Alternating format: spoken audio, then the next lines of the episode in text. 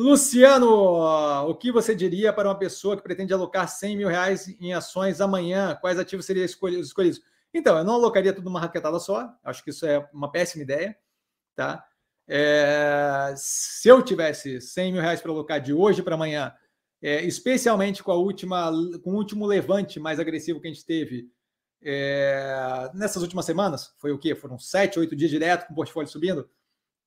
Eu separaria 25 mil, um quarto, tá? E alocaria distribuído em uns 10, 8 ativos do portfólio é, que estão mais descontados. Esses 10, 8 ativos seriam escolhidos com base no movimento da semana de domingo, tá? onde eu justamente elenco o que eu vejo como mais descontado com base no portfólio.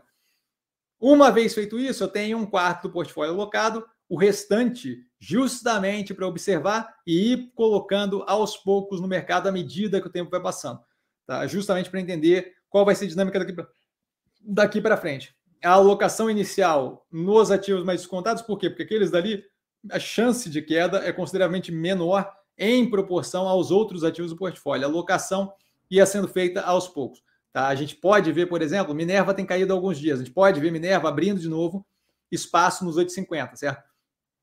Isso daí não é uma alocação que você consegue fazer agora, mas é uma alocação que talvez você conseguiria fazer daqui a pouco. Então, faria, faria dessa forma. Um quarto em 8, 10 ativos, ou seja, pequenas quantidades, é, dos ativos mais descontados do portfólio que se encontra no vídeo do Movimento da Semana. Nesse caso, é, domingo passado, agora, ontem, saiu no canal, tá, tá lá no canal, é um vídeo com a capinha rosinha, tá?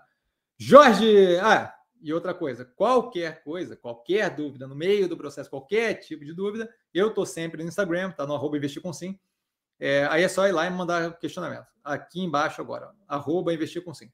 Dúvidas intraday, tá? Então, nenhuma dificuldade, eu iria nessa direção. Cadê você? Aqui, você está aqui.